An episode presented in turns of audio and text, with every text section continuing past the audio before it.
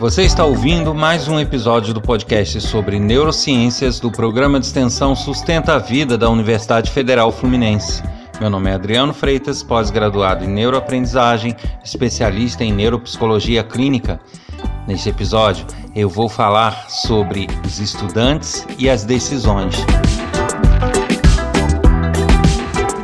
E como de costume, eu convido a todos que estão me acompanhando a partir de agora ou que me acompanharam recentemente a visitarem todos os episódios do podcast desse canal, porque eu trato de assuntos diversos e é um conhecimento bastante amplo e que tende a agregar em todos os profissionais, em todas as pessoas que são interessadas por esse tipo de assunto no desenvolvimento humano e no comportamento. Então fica aqui o convite a se organizarem, fazer uma maratonazinha, sempre ouvir o capítulo da semana e um anterior. É, eu penso que demora um pouquinho, são muitos episódios no ar, mas eu creio que vale a pena para todos. E também convido a participar do podcast, enviando dúvidas, sugestões, críticas, elogios. E isso pode ser feito através de dois canais: do WhatsApp pelo telefone 22 99 222 1003 ou pelo e-mail podcast@sustenta-vida.com. E para finalizar, repetir aqui o endereço do meu site, onde vocês vão encontrar informações profissionais a meu respeito, projetos que eu desenvolvo e também link para meu canal no YouTube com palestras, seminários, trechos de aula e bastante informação sobre as neurociências. O endereço é www.adrianofreitas.com. Eu aguardo vocês lá.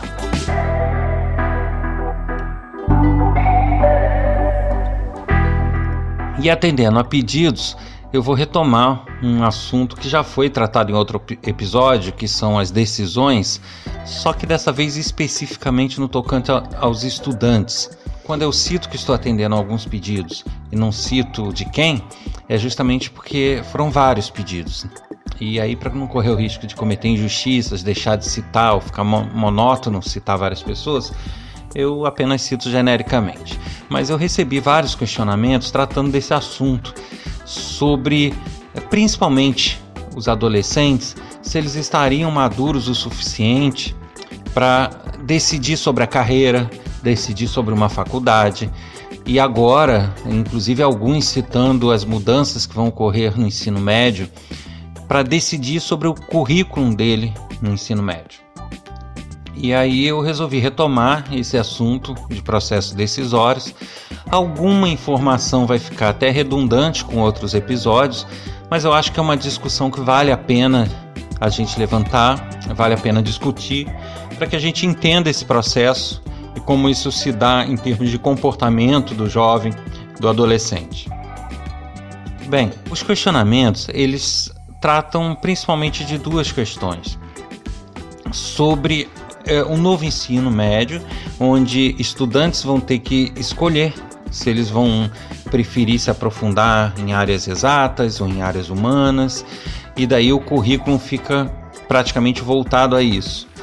E aí ele é habilitado né, a fazer cursos profissionalizantes ou é, faculdades nesse segmento e trata também esses questionamentos dessas escolhas que o adolescente tem que enfrentar quando está nessa transição do ensino médio para a faculdade. Que curso escolher, em que profissão ele vai atuar, porque havemos de convir que são escolhas que interferem bastante no futuro. Né? Ele vai estar tá escolhendo uma profissão e muitas vezes ele enfrenta uma faculdade, passa no Enem, se esforça, os pais se esforçam quando não é possível passar no Enem, se esforçam para arcar com uma faculdade particular e mais à frente se vê, ah, não era isso que eu queria, não gostei, e aí muda de ideia. Isso não é raro de acontecer, todos já devem ter é, tomado conhecimento de muitos casos dessa forma.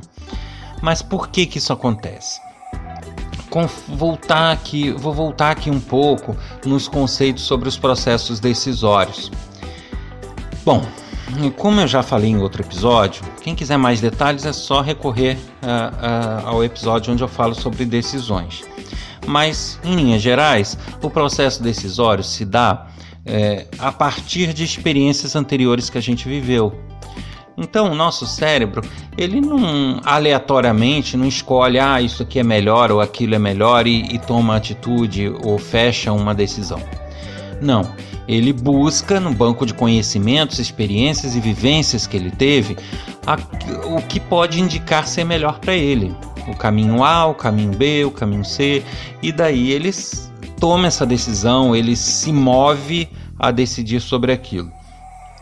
Porém, é, existem duas coisas envolvidas aí. A primeira, quanto mais a pessoa viver, quanto mais a pessoa tiver idade, mais ela vai ter tido experiências e vivências. Então, esse banco de dados que o cérebro consulta para tomar as decisões acaba sendo mais rico. Porque quando eu falo de consulta de banco de dados ou de conhecimento, eu não estou falando em conhecimento acadêmico ou conhecimento de trabalho, eu estou falando de vivência dos nossos conhecimentos, do que a gente adquire no correr da nossa vida. Então, uma pessoa de 40 anos e 50 anos, ela viveu muito mais, ela passou por mais situações, enfrentou mais adversidades, mais decisões, então ela vai ter um, um banco de experiências e informações mais sólido para que ela possa tomar decisões mais coerentes, mais embasadas. Já um adolescente, ele não só viveu menos, teve menos experiências, é, como ele pode até ter tido uma riqueza muito grande de experiências, mas raramente um adolescente teve experiência profissional, teve experiência de mercado de trabalho, teve experiências que vão dar a ele a condição de decidir sobre esses assuntos. As experiências deles são diversas. São experiências de férias, de brincadeira, de colegas, de é, sabe, de internet e, e nem sempre essas experiências os respaldam a tomar decisões profissionais, por exemplo. Então esse já é o primeiro problema. E o segundo problema é que áreas envolvidas nesse processo decisório são áreas que só vão estar totalmente maduras, né? O cérebro amadurece e ele vai estar completando uh, o seu processo de amadurecimento lá pelos 33, 34 anos. Eu também já falei disso. Isso significa que quanto mais distante dos 34 anos, menos eficiência nesse levantamento e nessa tomada de decisões o cérebro tem. E quanto mais próximo dos 33, 34 anos, maior a eficiência nesse processo decisório. Então, isso significa que um adolescente, ele tem dois problemas jogando, lutando contra ele. O primeiro, que é de não ter as vivências necessárias para tomar decisões profissionais, na esfera profissional.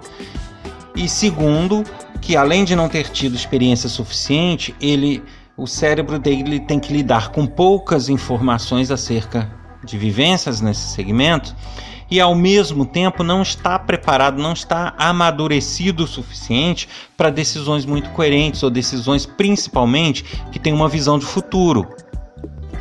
Quando você toma decisões profissionais, escolhe sua carreira, escolhe o curso que você vai seguir, você tem que ter uma visão de futuro que você vai escolher justamente porque você vai né, levar em conta o que você gosta, o que te dá prazer de fazer profissionalmente, mas também aquilo que lhe dá subsistência, aquilo que você tem mais chance, aquilo que é mais viável em termos de mercado. Então, geralmente, as pessoas, o ideal é que as pessoas unam o chamado útil ao agradável. Né? Elas tomem decisões que agradem ela pessoalmente, que ela não trabalhe de forma contrariada o tempo inteiro, porque isso não faz mal, isso faz mal para todo mundo, não é bom para ninguém mas ao mesmo tempo ela escolheu uma carreira que dê a ela condições de sobrevivência. Eu acho que as duas coisas são importantes. Ninguém vive por ideologia. Infelizmente, não é possível você adotar uma ideologia e viver somente dela. Então, é, é, essa decisão se faz fundamental, porque por mais que eu goste de uma área, por exemplo, eu gosto de tecnologia, dentro da área de tecnologia você tem N sub-áreas. Algumas sub-áreas da tecnologia não são fáceis, não são é, é, possíveis a pessoa se manter com muita facilidade delas. Já outras sub-áreas são. Então, na, é, não significa que eu não possa fazer o que eu quero. Significa que eu tenho que pesar as várias coisas para tomar as decisões. Não ter essa visão de futuro ajuda a tomar decisões mais sólidas, mais embasadas ou mesmo que você não queira é, analisar o seu caso financeiro, você queira, não, eu quero escolher o que eu quero, ponto. Né? Mas essa escolha ela tem que refletir uma condição sua futura, porque aquela escolha não vai ser só para agora. É uma escolha que você vai ter que encarar no correr da sua vida, que vai gerar consequências. Então, independente de você fazer um levantamento de mercado ou não, ou ser puramente por gosto, esse gosto tem que ser muito bem pensado e pesado.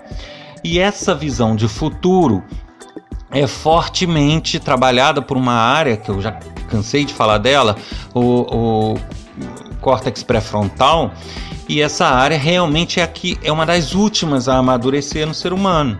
Então, adolescentes não estão em condições de ter essa visão de futuro muito, é, muito de forma muito sólida, de forma muito eficiente. Então, para resumir a história, eu diria, na minha opinião, de que os adolescentes não estão preparados para as decisões que estão sendo imputadas a eles. Então, é, vai ser comum adolescentes escolherem uma, uh, um segmento do ensino médio que depois eles vão se arrepender ou vão querer mudar. Da mesma forma que acontece com as escolhas de cursos universitários, onde você vê o índice de desistência ou de troca de curso muito alta porque a pessoa encara um curso e no meio dele vê que não era aquilo, queria outro. É, e, e, o que é pior, muitos percebem isso no início ou no meio e ou por pressão familiar, ou por questões próprias, ou por orgulho, por N fatores, ela às vezes toca aquilo até o fim para então depois falar não, é, foi só para ter o diploma, não vou trabalhar com isso mesmo, e aí ou muda de profissão ou tenta buscar outro rumo na vida. Então eu considero isso até uma perda de tempo, uh, uma decisão mal tomada. Então é, é fundamental é, que a pessoa tenha boas condições de decisão, e isso na adolescência não é a melhor ocasião. É, eu penso, eu tenho opinião que se a pessoa identificou que algo não é para ela, não adianta ela dar murro em ponta de faca e desistir. O quanto antes ela identificar isso, ela tem que dar uma guinada na vida dela, aprender outra coisa e seguir seu rumo. Só que isso vai ter mais chance de ocorrer na adolescência, né? quando a escolha é colocada aos adolescentes. E existe solução para isso? Infelizmente não. É um risco que o país está tendo, é um risco que o sistema educacional está tendo e é um prejuízo que muitos estudantes vão ter, que é de encarar uma profissão que depois vem que não era a que eles queriam, de encarar cursos superiores que não é o que eles queriam, de adotar um rumo no ensino médio que depois venham a se arrepender. Tá? E, e aí é importante que eu diga o seguinte: o nosso cérebro ele busca sempre que possível embasar essas decisões, mesmo não sendo capaz então, o que, que eu quero dizer com isso? Por mais que o adolescente ainda não tenha essa área do cérebro amadurecida por completo, uh, não tenha bagagem profissional, bagagem de mercado para tomar esse tipo de decisão ainda, mas ele busca então, tá, se eu não posso me, me apoiar e confiar 100% nisso, eu estou na dúvida, não sei que decisão eu tomo, é, eu vou ter que confiar em alguma coisa externa.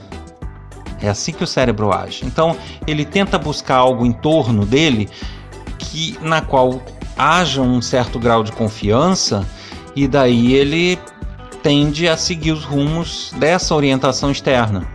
Por isso que a gente vê muitos adolescentes seguindo os conselhos de amigos, seguindo a moda, seguindo o que todo mundo está fazendo, justamente porque ele tem uma visão, isso é até um viés cognitivo, eu já falei também sobre esse viés cognitivo, onde é, quando você vê 500 pessoas fazendo uma coisa, você vai dar mais importância a essa, a essa coisa do que quando você vê dois fazendo justamente pelo efeito manada, pelo fato de você é, ver que muita gente está indo por aquele caminho. Aquele caminho dá a sensação para o cérebro de que é o melhor, é a melhor decisão, porque é, em, em número mais pessoas estão indo nesse caminho.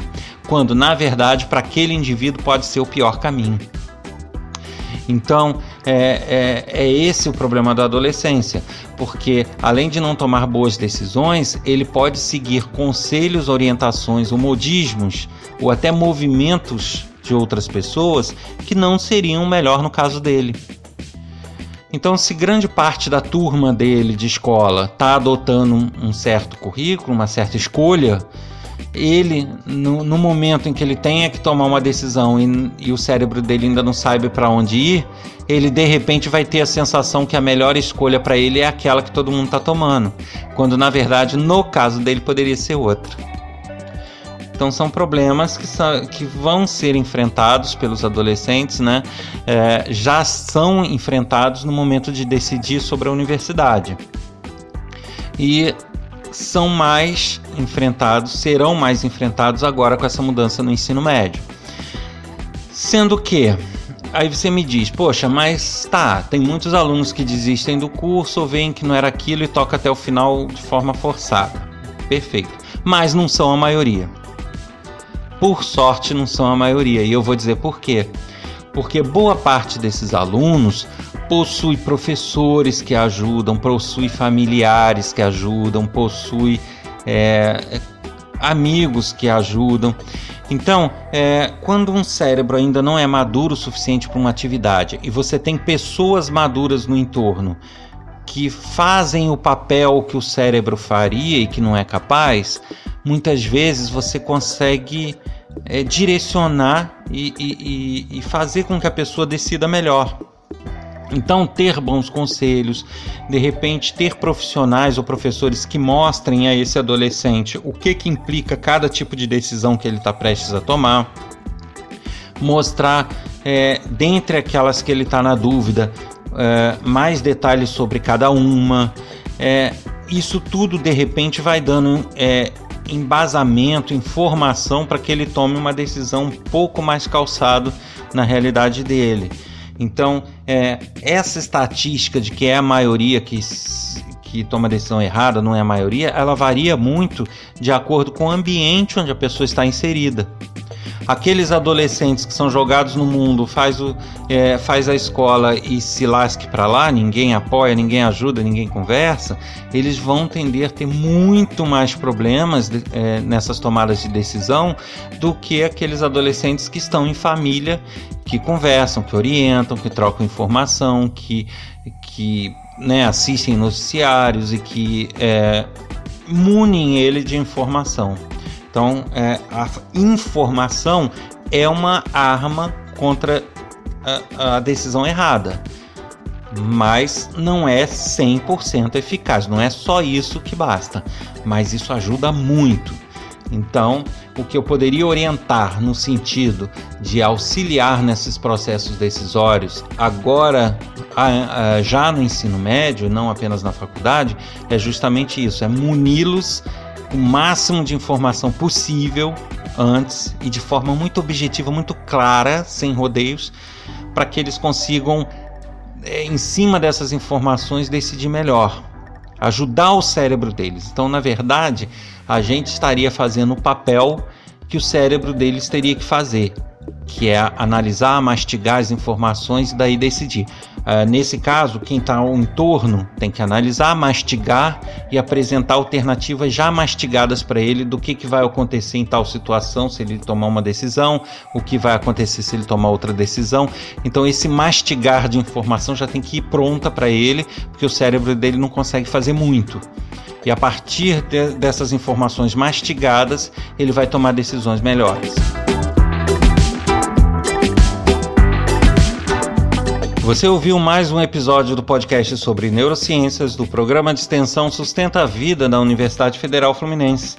Meu nome é Adriano Freitas, pós-graduado em neuroaprendizagem, especialista em neuropsicologia clínica.